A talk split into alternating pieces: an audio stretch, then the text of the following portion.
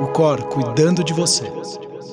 Olá pessoal, mais um episódio Cor cuidando de você. Hoje no Histórias que Inspiram, uma pessoa sensacional. Eu conheci ele aqui na produtora. É, a gente é muito apaixonado por tênis, então tem uma, uns gostos em comum. Sou um grande apaixonado por esporte, futebol, ele também.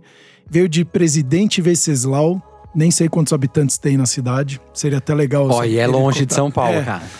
É uma pessoa super simpática, foi repórter, apresentador de canal esportivo, hoje tá tocando podcast, tá enfim, fazendo um monte de coisa Tudo que nunca. é lugar. Um monte de coisa que nunca imaginou fazer. Ele estava contando aqui pra gente. Muito bem-vindo, uma honra ter você por aqui, Ivan Moré. Pô, Sérgio, obrigado pelo convite. Arthur, é um prazer estar aqui conversando com vocês e vamos conversar sobre histórias que inspiram genuinamente, né?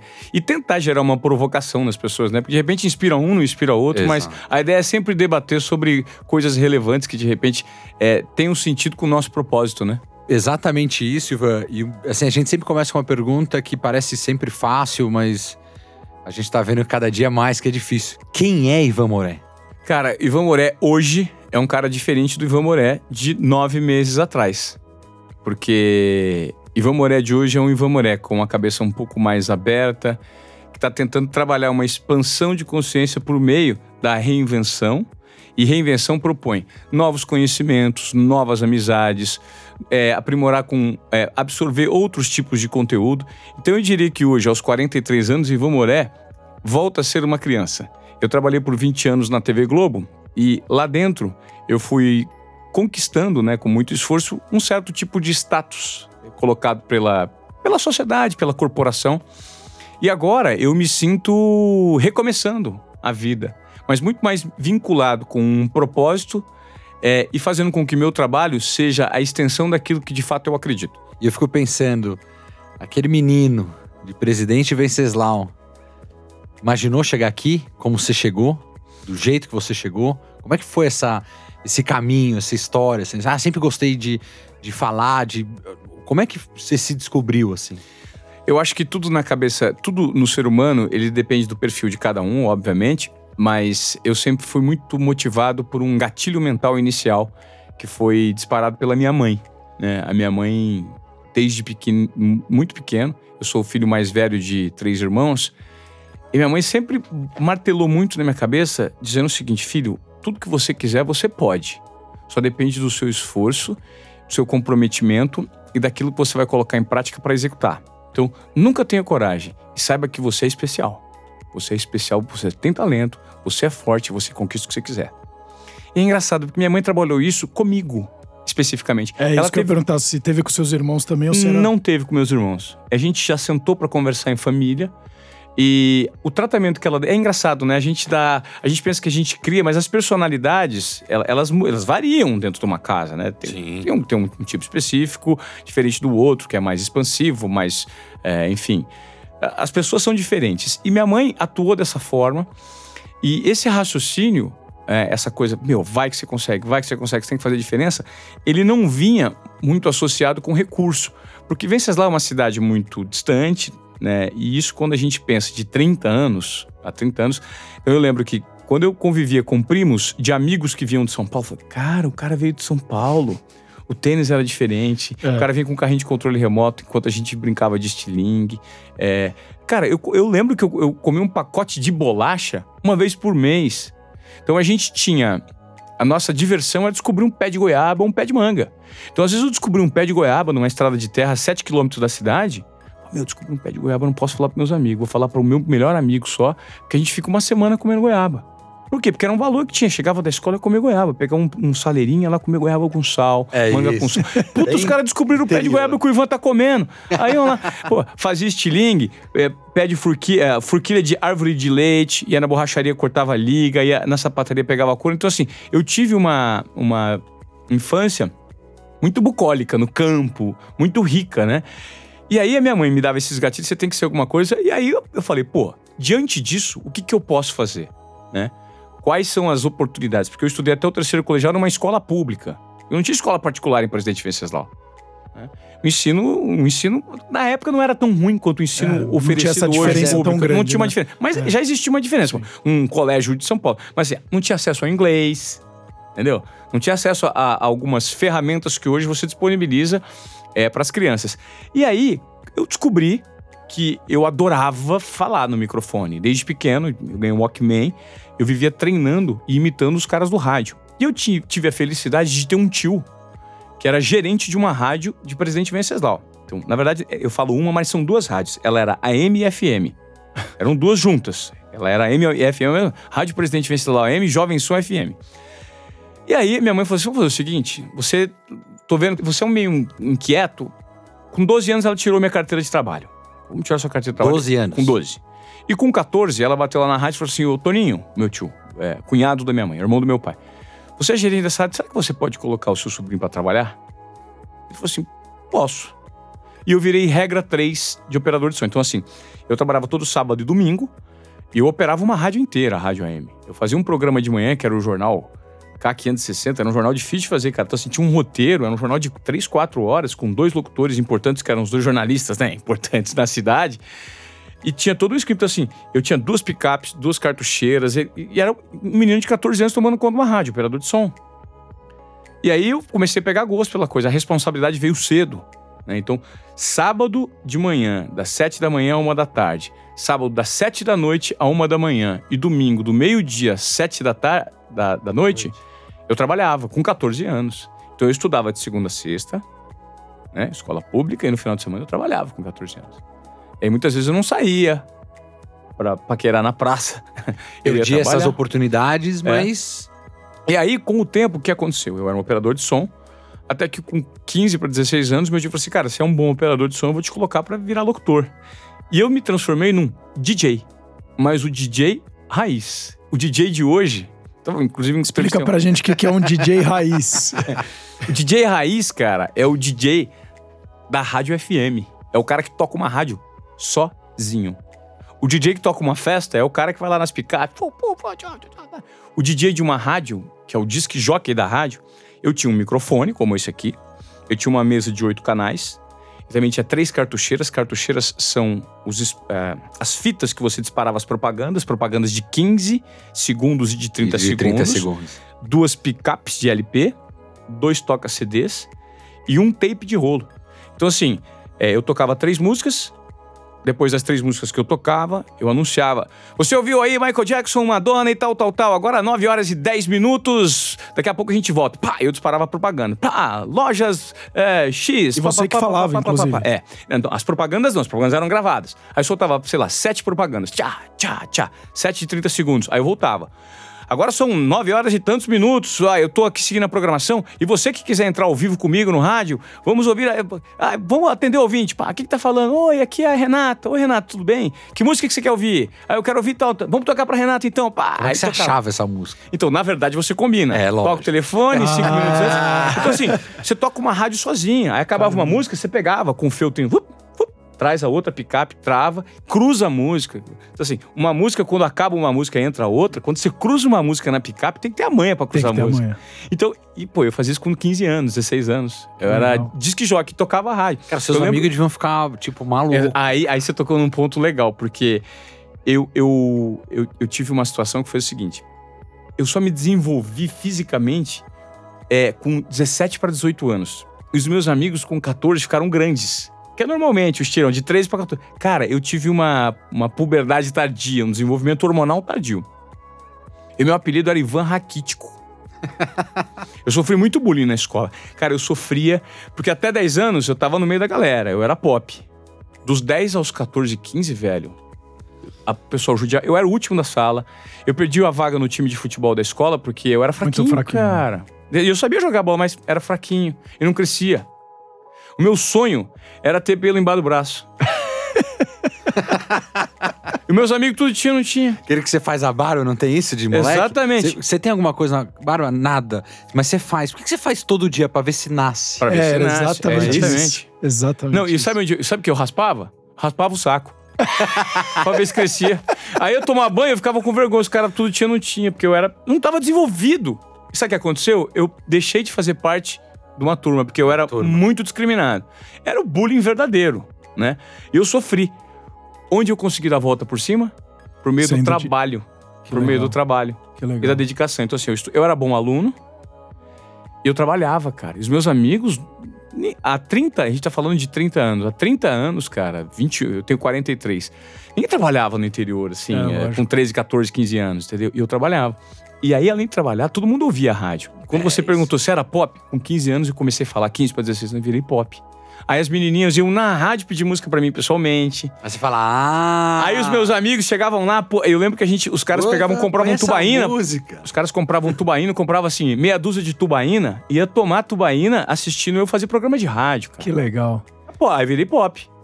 Na cidade, porque to, os playboys da cidade, que eu não, eu, não, é- eu não tava entre os playboys, os playboys pediam música pra mim. Pô, Ivan da rádio, cara. Aí comecei a ser respeitado, mesmo sendo baixinho. Aí quando eu fiquei com 17 que eu cresci, fiquei bonito, puta, aí ficou bom. Sabe que é muito legal? E é muito legal você falar isso, porque eu escutei na semana passada um. Não lembro onde que eu li, numa matéria, e falava exatamente isso. Ah, você mostra o seu caráter da maneira que você trabalha. Então, é muito legal porque você começou de fato mostrar para as pessoas quem você de fato era por meio do trabalho. E aí veio o respeito. Foi. Então é muito interessante você passar essa, essa mensagem veio, que mesmo veio o respeito e veio a galera, as Ah, menininhas, não, aí veio tudo, né? amigos. Aí É. você fala, ó, peraí. Foi Agora legal. vamos virar esse jogo aí, né? Foi uma fase legal. É, o trabalho, é, as- em, muitos, em muitos momentos, ele é usado, é, pelo menos no meu caso, a minha primeira experiência de trabalho, ela foi usado como forma de superação. Superação de uma condição pessoal específica, né? Que eu estava sofrendo numa condição pessoal específica por conta do desenvolvimento físico na, na época, né? E é difícil quando você tem 14 anos, né? Você você fica triste, Muito. você queria Ah, ser namorar. excluído. você se preocupa Muito muito, com a opinião cara. dos outros, né? Sim, não, Tem então assim, eu apanhava muito na escola, assim. Os meus amigos de sala, eles eram amigos, mas criança e adolescente, eles são cruéis, né? Muito. Eles têm um nível de crueldade que eles não percebem. E eu fui muito vítima dessa crueldade, assim, das crianças. Eu falei, cara, eu preciso parar com... Quantas vezes eu cheguei em casa, eu chegava em casa, cara, da escola, os caras me judiavam, me penduravam numa mureta e me enfiavam coisa no meu nariz, não sei o que, judiavam na frente das meninas. E aí eu pegava, não chorava, mas chegava em casa e chorava de raiva. É lógico. Eu não aguento mais isso, um dia isso tem que acabar, eu tinha que crescer, eu não cresço. Saco! Minha mãe me levou até no médico pra ver se eu tinha problema de crescimento, olha que loucura. E não era nada disso, era só um desenvolvimento um pouco mais tardio, mas o trabalho se, se transformou numa forma de superação para reverter esse cenário. Foi uma, uma, uma válvula de escape, vamos dizer assim, né? Foi, foi. E aí você pegou o gosto, assim, o bichinho do rádio, dessa, dessa coisa, te picou e falou, agora eu quero ser isso? Ou você tinha aquele sonho de moleque de, puto, quero ser jogador de futebol? Não. Eu, ah, jogador de futebol passou, mas assim, muito rapidamente, coisa de criancinha. Eu notei que o microfone era uma ferramenta muito útil, muito bacana e de superação. Se transformou numa forma de superação. Eu falei, você quer saber? Eu vou fazer uma faculdade de jornalismo, né? Só que minha mãe falou assim, filho, tem faculdade de jornalismo aqui em Presidente Prudente, né? Acho que tava, tava abrindo. Só que é uma faculdade paga e a gente não tem condições de pagar a faculdade pra você. Então você precisa passar numa faculdade Pública. pública. E aí eu peguei e fiz. Ela falou assim: eu tenho condições de pagar um ano de cursinho, porque você não tem, de repente, o preparo necessário por conta da escola pública. Um ano de cursinho pra você se superar e tentar passar numa pública. E eu consegui passar na pública. E aí eu fui estudar em Londrina. E quando eu fui estudar em Londrina, é, a faculdade era pública, mas minha mãe também não tinha como me manter. Ela falou assim: eu tenho pouca grana pra te manter fora. Pra pagar um pensionato, né? Então você precisa trabalhar. Daí eu fui trabalhar de vendedor de moto. Numa, numa loja de vendedor de moto. E aí eu estudava à noite E trabalhava e trabalhava dia. de dia numa loja de vendedor de moto. Andava de ônibus, né? Era um universitário quebrado. Mas era um cara Como- cheio de, de fogo grande- nos olhos, né? Como grande parte dos universitários. Quebradaço, é. E aí, interior do Paraná, Londrina, né? Era um... Eu falei, cara, uma hora o negócio vai rolar. E a minha experiência no rádio fez com que no meu primeiro ano de faculdade, e minha primeira aula, no meu primeiro ano de faculdade, fosse uma aula de rádio. E a professora de rádio, ela falou assim: gente, vocês estão chegando hoje, vocês são todos calouros, a primeira aula vai ser a aula de rádio, só que eu tenho um problema, eu tenho uma mesa de som aqui. é, e logo hoje, no primeiro dia de vocês, a gente tá sem operador de som, então eu não consigo mostrar, né? É, pena que ninguém tem experiência. Eu falei assim, ô professor, eu sei tudo dessa mesa de som. aí." Você, eu, "É, eu trabalhei, eu, eu trabalhei no rádio. Eu tenho experiência de rádio, trabalhei dos 14 anos. Eu falei, sério? Eu falei assim, é. Então você seria possível de colocar o pessoal pra falar, colocar. Eu falei, sim, coloquei o um negócio pra operar. Falei assim, meu Deus. E, e meus amigos, cara, o cara já manja, no primeiro dia de aula. Já... Ao invés de receber o bullying, agora virou o cara da, da faculdade. Aí sabe o que aconteceu? Olha que loucura.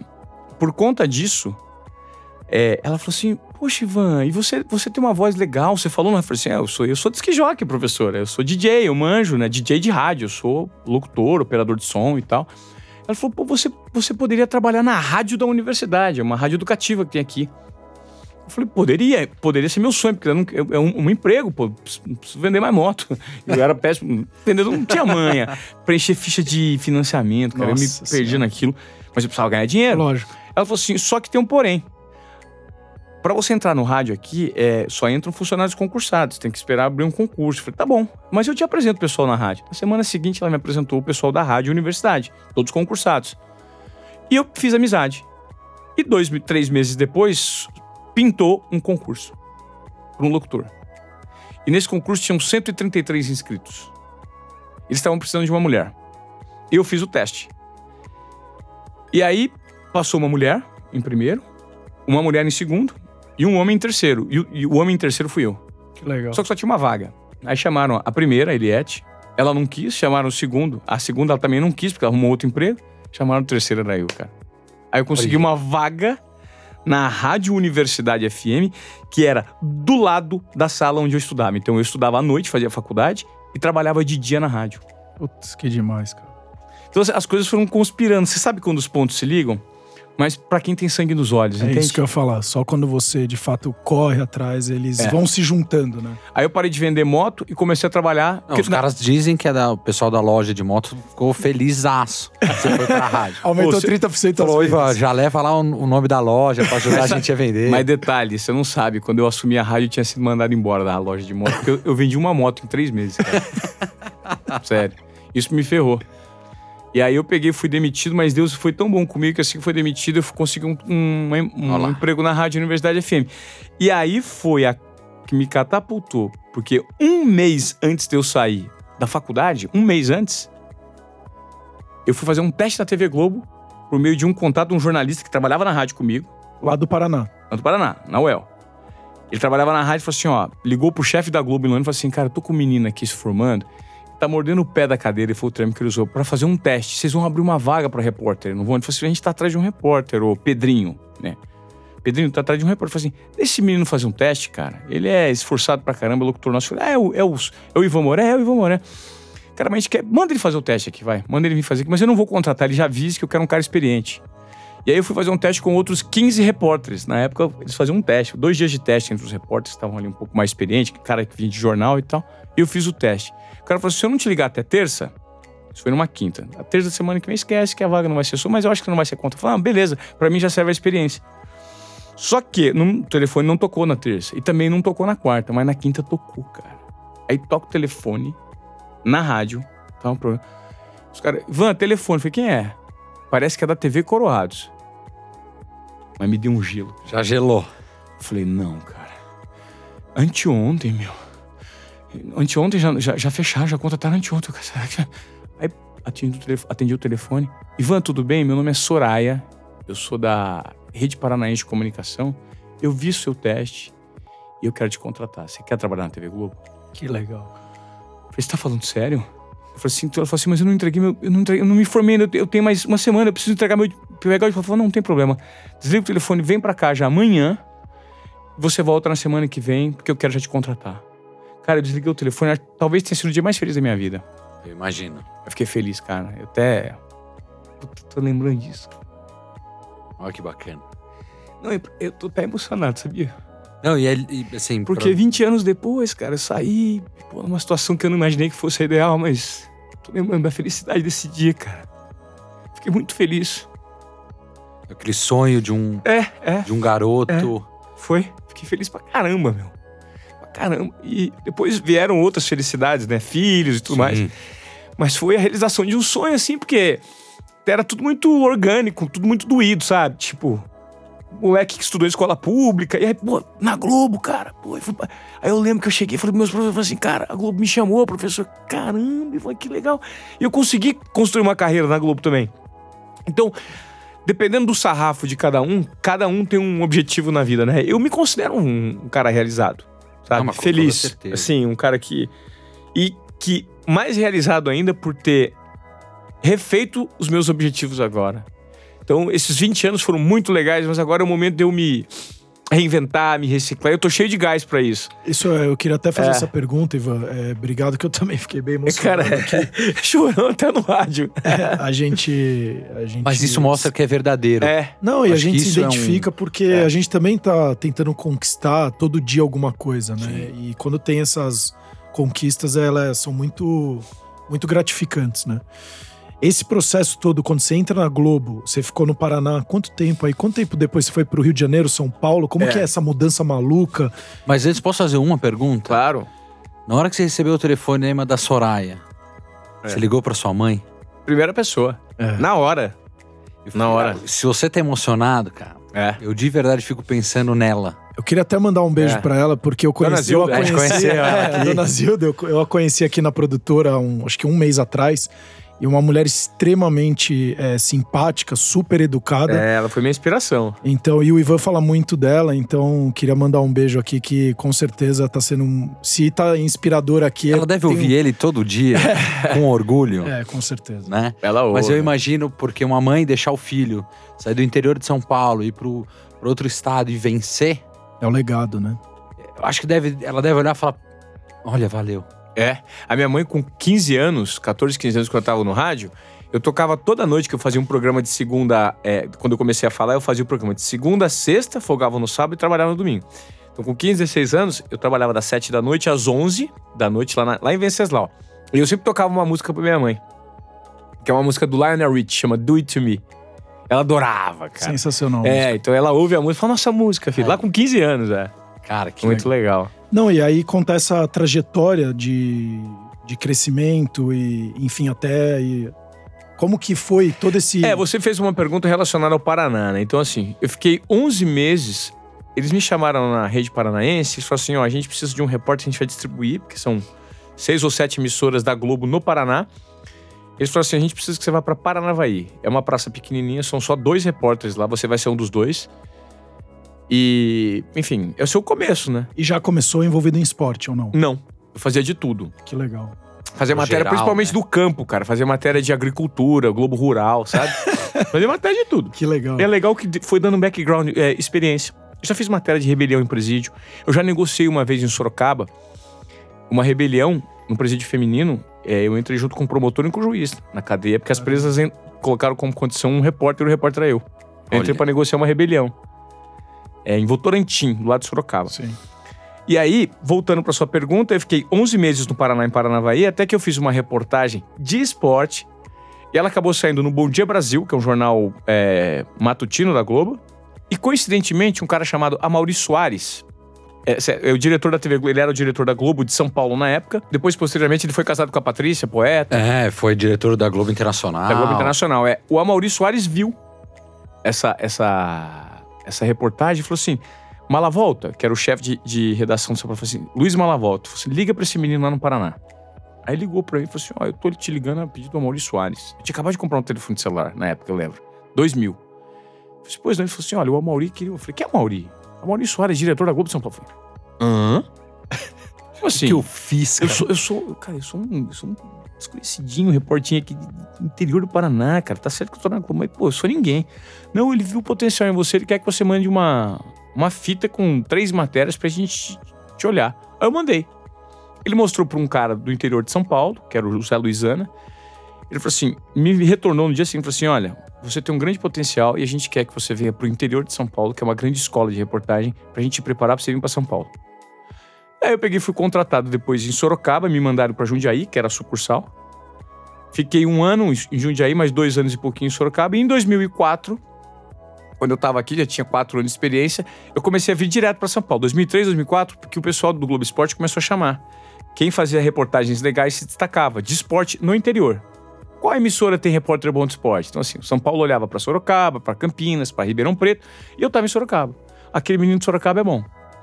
E aí me convidaram em 2004 para todo final de semana que eu tivesse folga na Globo do interior, eu cobri em São Paulo. Eu topei. E aí o que acontece? Eu fiquei um ano e meio, um ano e meio. Pegando a Bandeirantes, a entrada de São Paulo, Exatamente. caos. Não, e sabe, e Nossa detalhe, Na trabalhando, sua folga. trabalhando na, Na folga. folga. Porque assim, eu trabalhava sábado e domingo em Sorocaba e folgava um sábado e domingo. Então assim, trabalhava de segunda a sexta, aí um fim de semana de plantão, sábado e domingo plantão, aí trabalhava de segunda a sexta, aí sábado e domingo descansa. Essa era a escala. Então a cada 14 dias, dois de folga. Trabalhava pra caramba, meu. Só que os caras falaram assim, cara, a gente gostou de você. Você topa vir na, na- a cada duas semanas? Eu falei assim, topa. Aí cheguei pro meu chefe de Sorocaba e falei assim, meu, me libera dos plantões daqui, deixa eu dar plantão em São Paulo, porque daí eu folgo no outro e falei assim, aqui, ó, negativo. Se você quiser, vai na tua folga. Eu falei, então beleza, eu vou. Eu fiquei um ano e meio. Sem folga. Dois dias. Eu, eu foguei. Um... Nem, teve um Réveillon que eu fiz em São Paulo, fiz São Silvestre. Eu foguei dois dias em um ano e meio, cara. Trabalhava pra caralho. Só que daí lembra aquele mindset de trabalhar supera, trabalhar faz você ficar Forte. fortão mentalmente. Lógico. E eu apostei nisso. Pintou uma vaga que era super concorrida, uma vaga na equipe, na época de Elite 2004 de São Paulo. Tinha seis repórteres só. Aí pintou uma vaga. Os caras tinham mais 10, pra esco- 10 pessoas pra escolher. Quem foi escolhido? Ivan Moran. É. Que legal. Porque eu entreguei, né, cara? Tava lá. Não, Ivan, você vai ser contratado. Cara, quando eu fui contratado em São Paulo, foi uma outra felicidade. E aí depois veio a transição do Globo Esporte. Então, assim, tem várias superações no. no- Sim. Não, e, é, e é bonito de ver, porque Muito. tudo veio pelo esforço. Não É. foi assim, ah, uma putz, eu tive uma é indicação o típico daqui. brasileiro, sou brasileiro, não desisto Não nunca. desisto né? nunca. É isso aí, cara. E você podia ter falado, cara, não, é minha folga, cara. Não, Não dá. vou. A minha folga eu não vou ficar indo e vindo. Não, peraí, eu tenho um objetivo, eu quero. Eu fiz, né? Saí daquele interior de São Paulo, fui para o interior do Paraná, voltei para São Paulo. E agora, mas eu quero mais. É.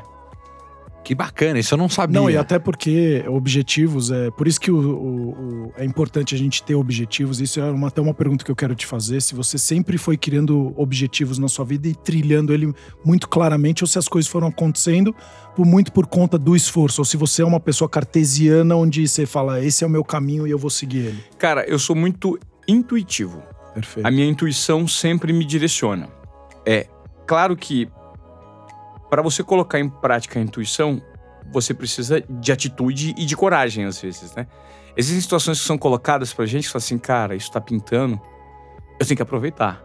Ah, mas eu tô com medo, eu não me sinto preparado, podem existir barreiras, eu vou me expor. Só que aí o que, que você faz? Você vai ou não vai? Eu sempre tentei dar um, um push. Aceita e corre É, atrás. corre atrás, correr riscos. Eu sempre gostei de correr riscos. Eu sempre tentei ser, seguir a carreira do jornalismo. Isso foi orgânico. Eu falei assim, não, isso aqui é um negócio que eu gosto e eu vou traçar um plano para ser jornalista.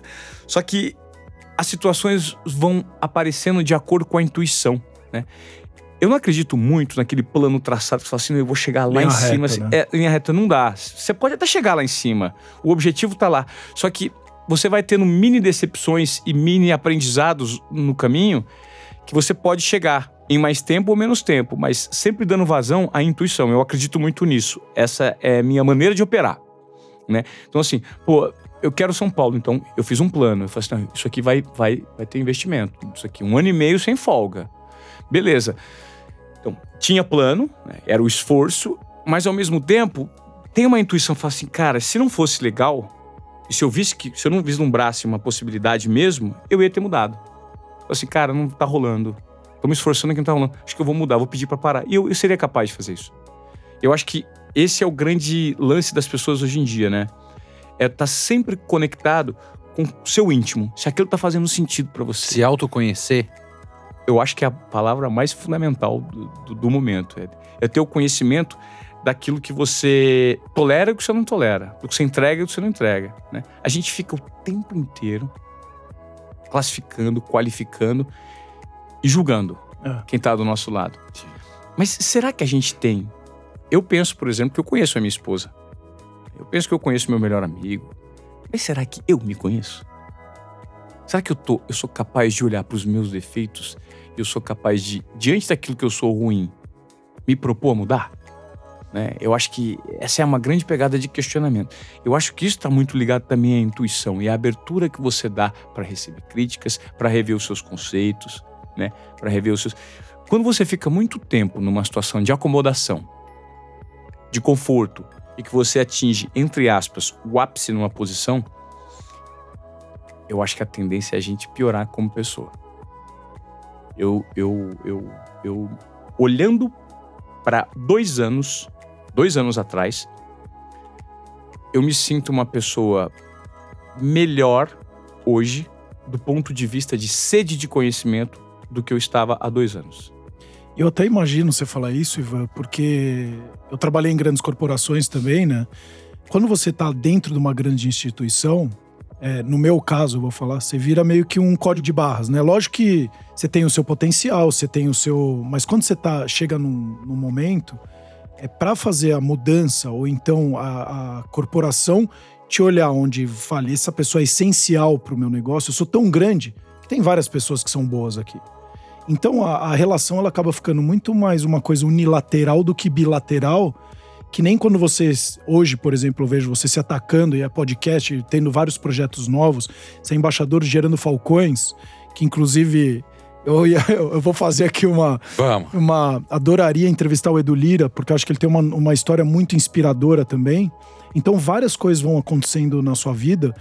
Quando, quando você está dentro de uma corporação, você não tem tempo para ter essa abertura para fora, né? Claro. Porque é muita demanda o tempo inteiro daquela corporação. Ela tem então eu via, quando eu trabalhava em banco, é, é, eu entrava 8 da manhã, saía 9 da noite. Putz, eu tava tão cansado que dificilmente eu ia fazer happy hour e, e conhecer gente, entender o que tá acontecendo lá fora. Então, é, e aí até uma pergunta para você: isso de fato aconteceu com você? Porque você saiu do maior grupo de comunicação do país, né? É, sabe o que aconteceu por muito tempo? Por muito tempo, a TV Globo foi a Hollywood do Brasil. É. Só quem estava lá é, sabia o valor de estar lá e não se preocupava com mais ninguém. Então a gente tinha uma competição interna. Quando eu olhava para fora da TV Globo, eu via as outras emissoras e falava assim, cara, os caras estão na emissora e tá na frente. Ou seja, pô, tô jogando na seleção brasileira, no time das galáxias e não tem ninguém acima de mim. Então, assim, o simples fato de estar aqui te dá uma certa soberba. Você passa a se comportar com uma certa soberba e, de certa forma, você se acomoda, porque quem trabalha. Uma frase muito interessante. Quem trabalha na Globo só vive de Globo. Só vive de Globo. É aquele. Só que aí o mercado está passando por uma transformação absurda, profunda, impactante. Que é o advento das plataformas sociais, das plataformas de comunicação. Todo mundo que tem um telefone se transforma em um canal em potencial. Muita gente na TV Globo que está perdendo o mercado, muita, ainda não se deu conta disso. Muita gente ainda entrega a vida por aquele papel e por aquele conceito passado por uma empresa enorme e gigante que detinha e continua detendo a liderança do mercado, porém não propõe a mesma relevância do passado. Então as pessoas não. Tem muita gente que não. Eu era uma dessas pessoas. Eu vivia dentro dessa grande corporação e todo o meu potencial era, assim, meu potencial intelectual, todo o meu esforço, meu suor era voltado para a corporação a troco de uma grana mensal. Claro. E não necessariamente de uns tempos para cá, né, nos últimos momentos que eu vivi lá, as minhas ideias eram aceitas. Por quê? Porque eu pensava um pouco de uma forma um pouco mais disruptiva, né, para propor ideias novas. Só que a casa, por ser muito grande, as transformações elas se dão a conta gotas, essa Agora movimentação é, complexa. É. E aí eu comecei já lá até falei assim, cara, talvez pode ser que o ciclo esteja se encerrando. Eu estava sentindo essa sensação já fazia um tempo. Pode ser que esteja se encerrando, isso aqui não tá. E paralelo a esse pensamento, internet bombando, tudo subindo. E TV aberta, né? TV Caindo. aberta, caindo. Falei, cara, pô, olha só. né, Tem, tem uma coisa acontecendo. Tem uma oportunidade É um aqui. movimento, é. E aí você fala assim, pô, você vai trocar tudo isso que é o certo por uma coisa duvidosa. Agora, o que que é certo e o que que é duvidoso, né? Tem até um. Quando eu fui pro Vale do Silício e entrevistei até aqui no nosso episódio o Maurício Bevenuti, que foi uma pessoa que eu conheci lá. E vale o pessoal, inclusive, seguir ele, é uma pessoa sensacional. E ele falava assim: é, as pessoas acham que se ela trabalhar numa grande corporação, no final do mês ela ganha o salário dela, então ela tem segurança. Se trabalhar numa grande corporação, você tem mais risco porque você está sendo avaliado 30 dias para receber o seu salário no final do mês. Enquanto que no dia a dia, como empreendedor, ou enfim, você tem sua lojinha, você tem que tocar o barco, Você tem que é, receber a sua receita no dia, porque você precisa pagar a conta. Claro. Então você trabalha todo dia para gerar resultado, ao invés de trabalhar 30 dias para receber o seu salário. É. E só uma pequena mudança de mindset muda completamente o seu trabalho, a sua maneira de trabalhar no dia a dia, né? Os É. modos operantes. É que você propõe é, é, é um desafio muito grande, o, Sérgio, para quem nunca assim, foi empreendedor, né? É. Eu sempre fui assalariado. Exato. Eu conversei isso no meu podcast com o João Dória. Ele falou, é difícil, cara. Você tá habituado a todo final de mês você receber um salário, você faz uma programação em cima daquilo. A partir do momento que você tá no mercado, Será- skin on the game, né? É, você tá planejado, cara, todo mês, sei lá, todo quinto dia útil vai pingar lá. É. Quando você não tem, fala, pera, Não, mas o fala assim, planejamento não é de médio e longo prazo. Ele torna-se de curto, né? Eu claro. preciso trabalhar hoje para receber hoje, enfim, ou num curto prazo, para viver hoje, amanhã e assim por diante, né? É, e quando eu saí da TV Globo, eu saí por. Ah, milionário, né? É, então, isso é é isso? interessante Porque falar. isso é uma é. coisa que As pessoas pensam. É, a gente que tá aqui, que te encontra aqui, a gente conversa em bastidores. Quem trabalhar lá é milionário.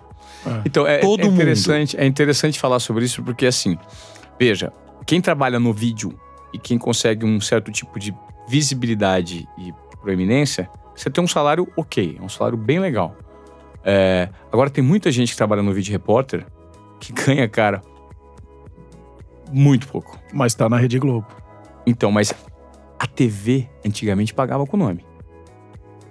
Agora tá deixando de pagar. Porque agora tem um É, você ganha pouco, mas você ganha pouco, mas você tá nessa empresa. Exato. Isso não só É. na TV, mas eu acho que até algumas outras em outros mercados. Tem nomes muito grandes, pagam salários menores, mas é o, é o benefício assim, você tem um, um sobrenome da nossa empresa. né? E o engraçado foi que é, é interessante entrar nessa questão financeira. As pessoas têm curiosidade e eu acho interessante falar. É, veja, quando eu saí no ano passado, chegaram e me disseram o seguinte: Ivan, a gente vai fazer uma, tran- uma transformação, uma troca no programa e você vai sair, né? Você vai sair do programa. Vamos colocar uma outra pessoa para apresentar o programa e você volta para a reportagem. Veja, eu estava há sete anos como apresentador. Eu fiquei por, por volta de três anos no Esporte Espetacular e tinha voltado para São Paulo, Esporte Espetacular no Rio, para ficar quatro anos de frente do- eh, à frente do Globo Esporte. Falei, cara, eu, eu não quero. Quero voltar para reportagem, não. Mas veja, na TV Globo só existem dois programas esportivos. Um é o Globo Esporte, que é de segunda a sábado, e o outro é o de domingo, que é o Esporte Espetacular. Esporte espetacular, exato. Eu já havia apresentado os dois. Eu pensei, cara, pra onde eu vou mais, né? Pra onde eu cresço? Não, então você vai voltar a fazer reportagem. Mas eu não tô afim. Isso é um downgrade, né? Ah, eu não vejo como um downgrade. Me falaram, não, vemos como um downgrade. Você vai fazer matérias, Olimpíadas, Copa do Mundo. Eu falei, mas isso eu já faço. Mas é o que tem. Eu falei assim, bom, diante disso, eu acho que eu não quero. Não, mas olha aqui é o salário. Você não vai querer abrir mão disso aqui? Eu falei assim, cara, não quero. Mas como não quero? Não quero. E como eu tinha contrato assinado, e meu contrato estava. Inclusive, eles deixaram pra fazer essa, essa manobra, faltando três meses meu contrato encerrar. E aí eu falei assim: não, não quero. Tá bom. Então você não quer, então. A opção é sua. A gente não renova. Tá bom. Vou me dar meus dois, meus dois salários que eu tenho, peguei mais dois salários, enfiei no bolso e. Tchau e benção. Pintaram propostas de outras emissoras? Pintaram. Eu parei e pensei, falei assim, cara, se tem um, um período da minha vida que eu trabalho, cara, desde os 14, eu tenho 43, a vida inteira, cara, eu, não, eu nunca ganhei um- uma moedinha do meu pai e minha mãe, cara, até mesmo porque eles não tinham pra me dar. Se a vida inteira eu, eu construí minha vida, eu tenho hoje uma família, tenho um apartamento pago, tenho minhas coisas, por que, que eu não posso me propor a ficar um tempo entendendo esse novo mercado, me reinventando, ampliando minha rede de networking, e me arriscando em modelos de comunicação que estão sendo criados agora, como por exemplo o podcast, com alguma coisa que de fato esteja vinculado ao meu conceito e à minha proposta de vida. Eu falei, eu acho que é o momento que eu vou arriscar. 99% das pessoas com quem eu converso, do meu meio, pessoas que estão em TV, falam: você é louco. É você lógico. não tem juízo. É lógico. Mas a Você- normalidade nunca mudou nada, né? Você não tem juízo, você tem dois filhos. Como você abre mão de trabalhar numa outra emissora fechada por um bom salário mensal e vai se arriscar em fazer, em pod- fazer podcast? Quanto você ganha no podcast, Van? Zero. Zero. Eu tô investindo num conceito. Daqui um tempo, eu creio que o dinheiro, a repercussão são consequências e que vão gerar um benefício para mim. mas eu estou no período de reaprendizado. Eu estou num período de plantar uma semente. É basicamente o seguinte: você chega numa roça e tem cinco terrenos ali naquela roça, e tem um que tem uns pés de manga maravilhoso, com aquelas mangas madura e saborosa. E aí no outro tem um, um, um, pé de goiaba, com uns pés de goiaba, com várias goiabas lindas e gostosas. Outro tem pé de jabuticaba. E no seu tem um terreno super fértil que tá arado e as sementes estão na tua mão. Não adianta você querer comer a manga do vizinho. É do vizinho. Não vai comer a goiaba do outro, chupar jabuticaba do outro. Por quê? Porque aqueles caras plantaram. Cuidaram. Cuidaram. E tudo é um processo. Então veja, pegando como histórico os 20 anos que eu vivi dentro da TV, eu acho que eu consegui plantar uma história e bons frutos. Chegou o momento de eu mudar de agricultura, eu vou, eu vou, de cultura, eu vou fazer uma outra cultura. Agora eu tava plantando manga, agora eu vou plantar jabuticaba. E eu, eu não tenho pé ainda, não posso colher, mas eu posso tá plantar, mas eu posso plantar. Então isso propõe reaprendizado, paciência, fé, é... Humildade. Humildade. Né? Pra estar tá aberto a isso, achar Exatamente. que você ah, sair da Globo eu sei tudo. Não, pelo Não, contrário. E eu acho que até um pouco de desprendimento, porque Sim. eu acho que, e aí você me corrija se eu estiver errado, o crachá que você tinha te abre portas. Agora você vai pelo que você plantou. Porque a amizade, aí a gente depois vai até falar aqui, daqui a pouco, dos seus podcasts que a gente ouve, esses são, são super bons, é o que você plantou lá atrás. Você não tem mais um crachá pra pessoa vir aqui. Ela vem pelo Ivan Moré. Perfeito. Pelo que você construiu junto, profissionalmente, pessoalmente, nessa, nessa relação, vem desse esforço que você teve ao longo dos últimos 20, 20 e poucos anos.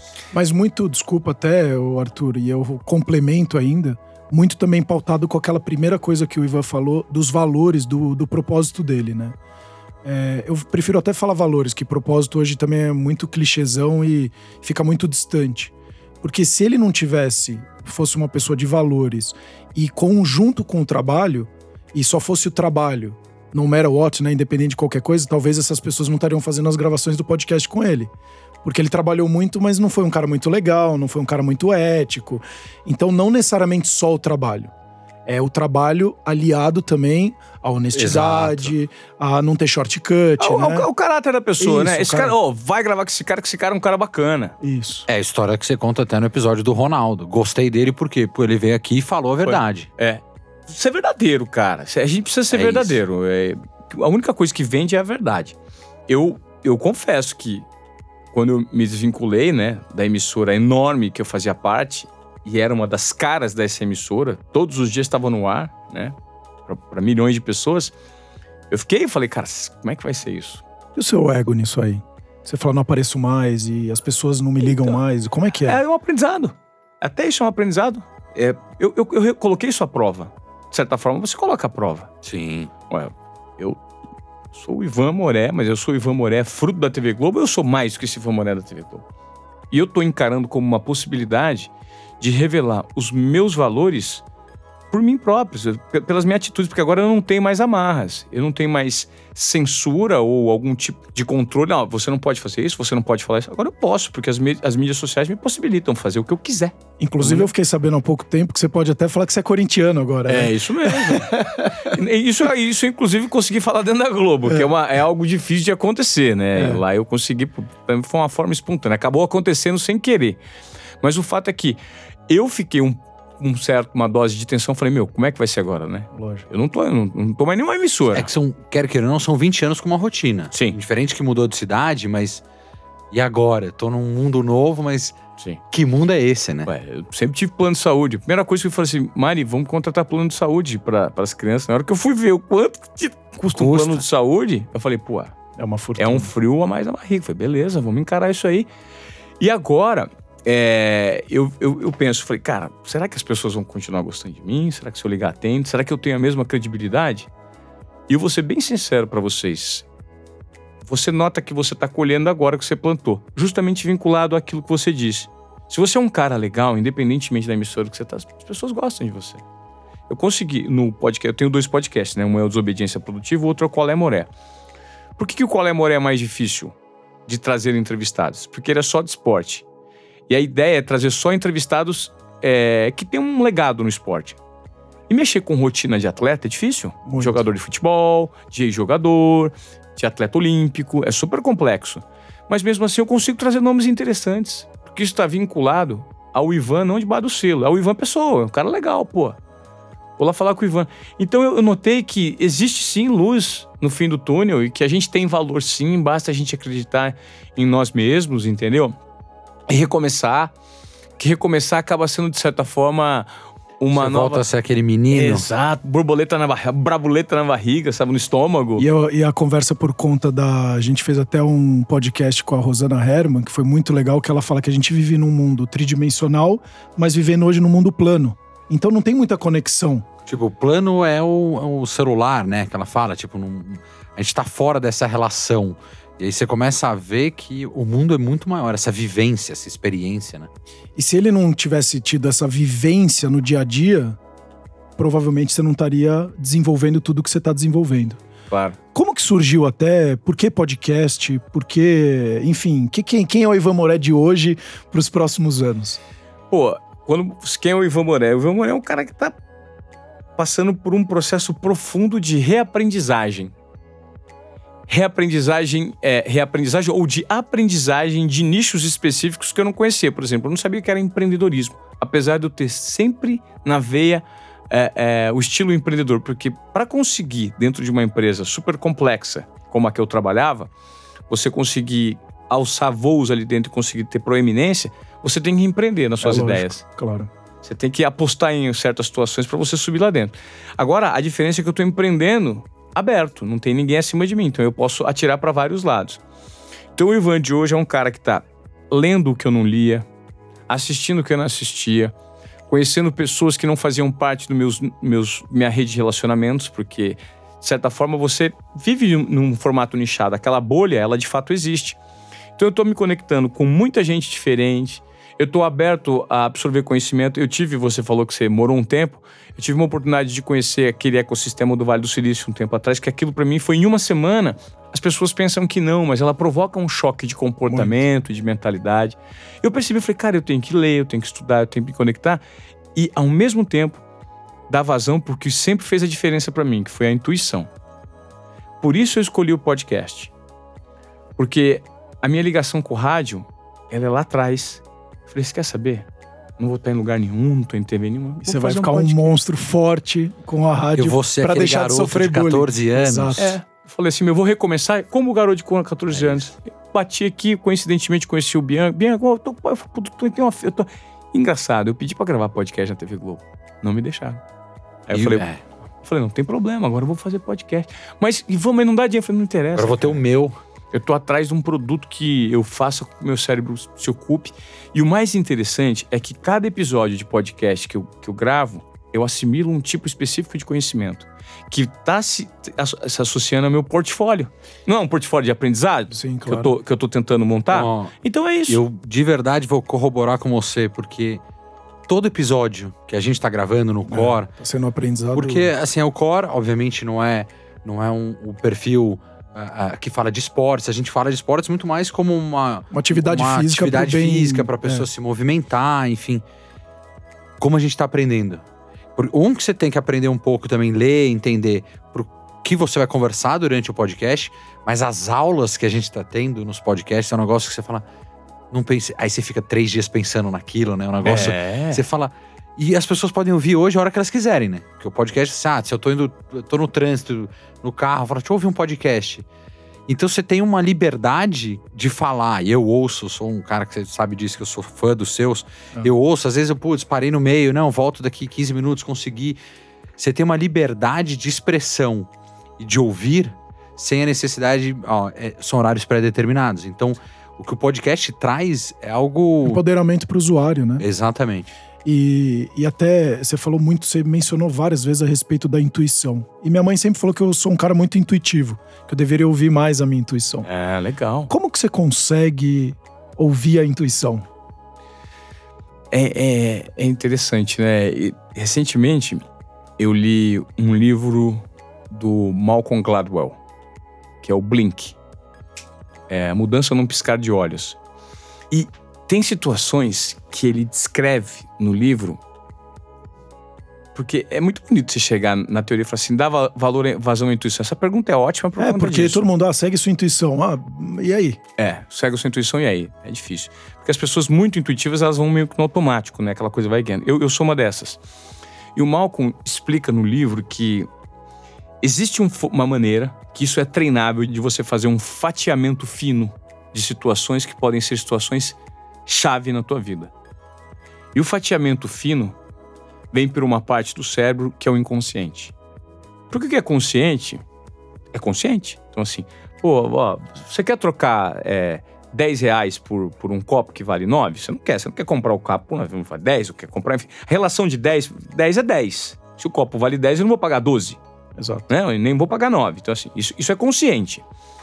O subconsciente, segundo o livro, e o Malcolm explica isso por meio do fatiamento fino, que são sinais que o nosso corpo manifesta, às vezes, por dois ou três ou quatro segundos, que você tem que captar aquilo ali e falar assim, hum.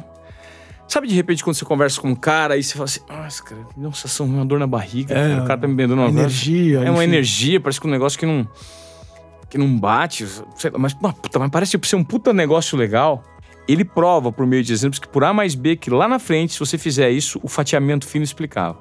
Ou não, ou o contrário, que de repente você fala assim, puta, o negócio cara tá vendo, mas eu gostei tanto do cara, eu gostei da energia do lugar e tem alguma coisa ali que me diz que aquele negócio vai, vai virar, porque o jeito que o cara pegou na minha mão, ou ele me deu um abraço, ou eu olhei nos olhos dele, eu senti uma, uma energia, ou um, um- um- um- algo diferente.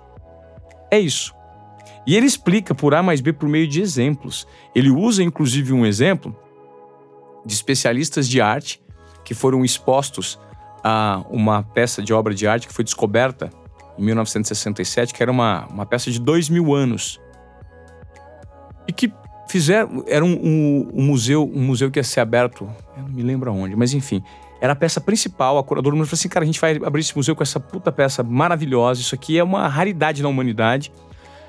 E fizeram todas as análises e viram que a peça era genuína. E chamaram dois ou três especialistas de arte lá e teve dois ou três. Chamaram uns dez, dois outros falaram assim: cara, isso aqui é tão perfeito, tão perfeito, mas eu tô com um negócio que isso aqui não me convence, cara. Tá tão perfeito que algo me diz que não É, é. cara. E aí fizeram artigos e tudo mais, pá, pá, pá, pá, publicaram, o negócio foi. E esses caras, um deles falou assim, cara, isso aqui não pode ser, eu senti um troço esquisito, isso não pode ser verdade essa obra, cara. É muito perfeito pra ser verdade, tá, tá. Foram descobrir que os caras inventaram uma falsificação absurda, que fa- falsificaram até o teste do carbono 14, e, que, e era uma falsificação grosseira, e as pessoas foram traídas pelos dados racionais. E a resposta É estava isso. no irracional de pessoas que conhecem muito sobre Sobre aquele aquele determinado assunto. E a intuição, o subconsciente, ele se revelou ali. De uma forma que nós não estamos preparados para fazer a leitura do próprio corpo. Não é interessante? Que loucura, né? A gente conversa muito sobre isso também. E o quanto que a tecnologia não deve prejudicar ainda mais A essa nossa- conexão interna, né? A gente conversa muito com a, com a nossa nutricionista Desi- Desirê, que ela, Desirê, que ela fala isso. A gente cons- às vezes não reconhece os sinais do nosso corpo, que a gente come, não come.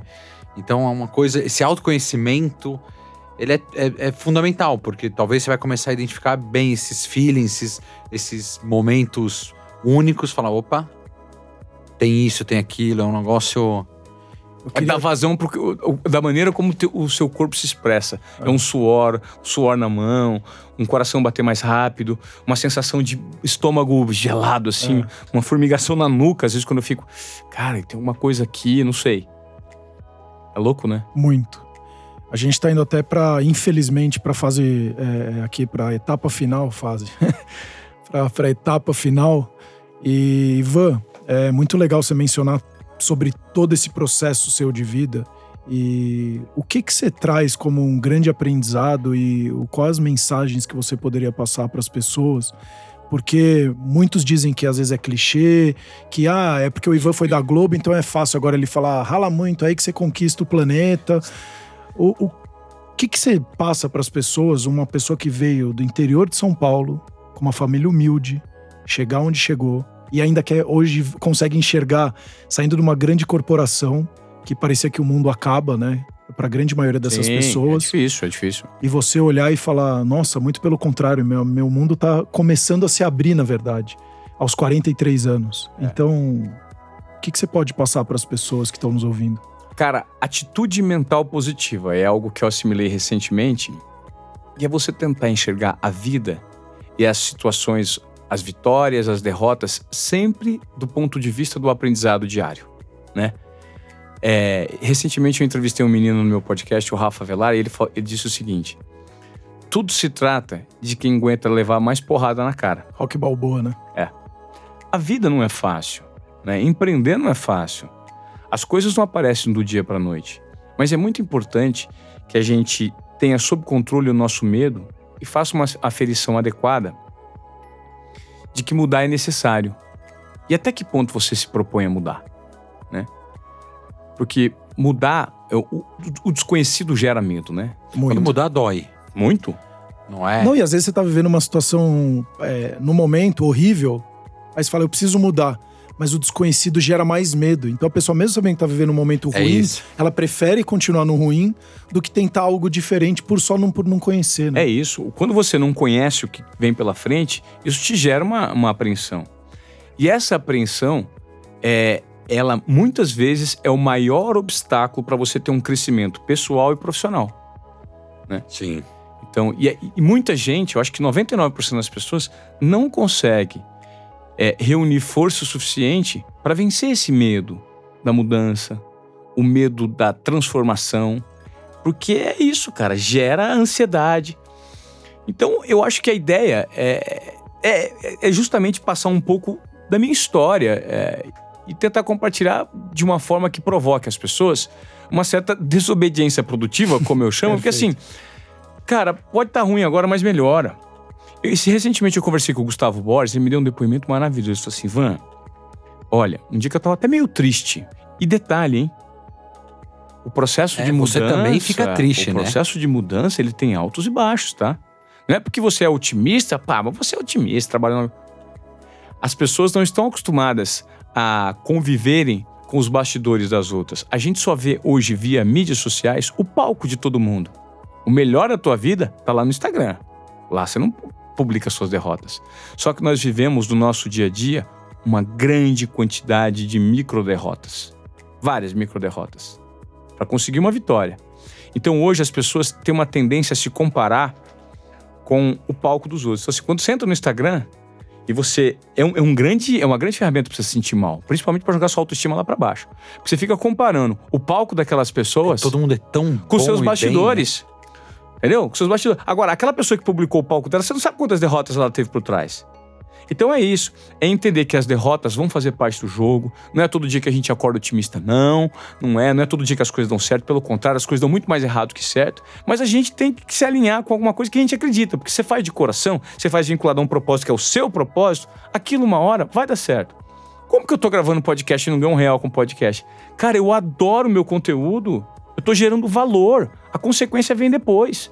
Então, a, a minha orientação e minha provocação é: acredite naquilo que você gosta e dê vazão para suas paixões. E haja da melhor forma possível em direção aquele valor que você está depositando ali, ó. Porque aquilo uma hora pode se refletir em algo maravilhoso. E tenha coragem de mudar. Não deixe que o medo seja um impeditivo para sua vida. Congele, né? É, porque tem muita gente, cara, que tá vivendo situação horrível, horrorosa, única e exclusivamente por medo de mudar. Que se tivesse tomado uma atitude no passado, já estaria colhendo frutos super interessantes desse processo de mudança. É basicamente o que eu acredito, cara. E o meu case atual é isso. Eu tô num, num mar turbulento que eu tô tentando encontrar vários caminhos, mas não vai ser por falta de tentativa. E nem por falta de Não persistência. vou ficar parado boiando e ver Não. pra onde ele vai me levar. Uma né? hora a coisa se encaixa e vai ser muito legal, porque a gente tem que perceber assim, as pessoas sempre acreditam nisso, né? A felicidade não tá lá no destino, cara, ela tá no caminho, meu. No processo. No processo. Quantas vezes você já não chegou na tua vida e falou assim, meu, eu olhava, eu achava que eu tava ruim, mas foi gostoso aquela época que eu tava sofrendo. Pô, agora eu olho, eu olho com carinho para aquele período que eu vivi. Quando eu vivia aquilo, eu eu vivia O cheio de insegurança, tava acabando. acabando. Cara, na verdade era um grande barato aquilo que eu vivi. Por quê? Porque as pessoas estão automaticamente é, preparadas para pensar que, não, vamos atrás da felicidade. Quem vai atrás, Não, e, cara? a, e a felicidade. Curte ela aí. É, e a felicidade. Eu vejo muito por conta de assistir tênis, né? Aí quando o Federer, o Nadal, enfim, o cara levanta o troféu, nossa, ele tá muito feliz. E aí, numa das entrevistas do 12 título de Roland Garros do Nadal, o repórter ficou batendo nessa tecla. Mas você tá muito feliz, você ganhou o título. Ele falou: não. eu tô muito mais feliz com a minha atitude da segunda semana com relação à primeira, porque no meio da primeira semana eu tava com a autoestima muito baixa, porque eu não tinha ganho os torneios que eu tinha ganho nos outros anos. Ele tinha, acho que, feito quartas de Barcelona, enfim. E aí Que ele ganhava tudo, Barcelona, ganha- é, Mônaco, tudo. E é. ganhava tudo. E ele tava com a, com a confiança baixa. E aí o Moya falou pra ele, o treinador dele falou: ou você muda a sua atitude, ou você não vai ganhar nenhum torneio e não vai ser o no- número um, que é o nosso projeto. Então ele falou: eu tô muito mais feliz pela mudança da minha atitude, ele teve coragem de mudar, do que pelo título em si. Na hora que ele falou isso, o repórter não sabia nem mais o que falar, porque a gente sempre quer o troféu, a gente quer o dinheiro. A gente, mas qual é o preço que você tá pagando pra atingir esses objetivos, né?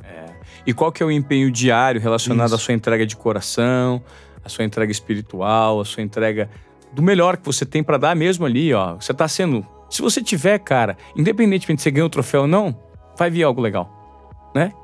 Se não vem em forma de troféu, vem em forma de aprendizado, porque as derrotas ensinam muito mais que as vitórias, né? E é isso que a gente vai levar, né? É. Experiências e aprendizado. É isso. Muito. E o que, assim, você espera de você agora nessa nova fase? O que a gente.